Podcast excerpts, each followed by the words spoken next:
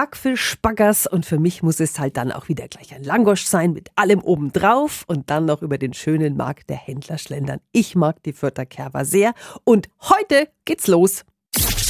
365 Dinge, die Sie in Franken erleben müssen. Er ist bei der Stadt Fürth offiziell zuständig, Kerber-Referent Horst Müller.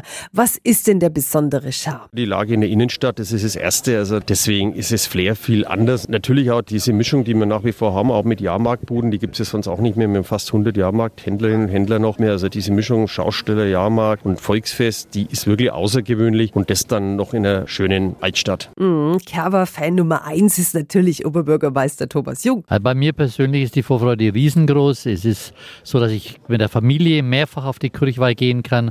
Seit drei Jahren auch mit einem Enkelkind und das ist nochmal eine neue Qualität. Heute Abend gibt es ja auch gleich ein tolles Eröffnungsfeuerwerk.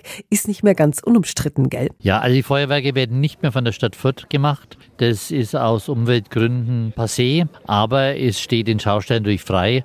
Das ist sicherlich mittlerweile auch mit Kritik behaftet, aber viele Menschen lieben es auch. Das ist nicht mehr Umweltausstoß als ein Kohlegrill, der mal eine Stunde läuft. Heute wird die Königin der fränkischen Kirchwein in Fürth eröffnet. Morgen ist dann gleich der traditionelle Erntedankfestzug. Die Infos sind auch wieder auf radiof.de.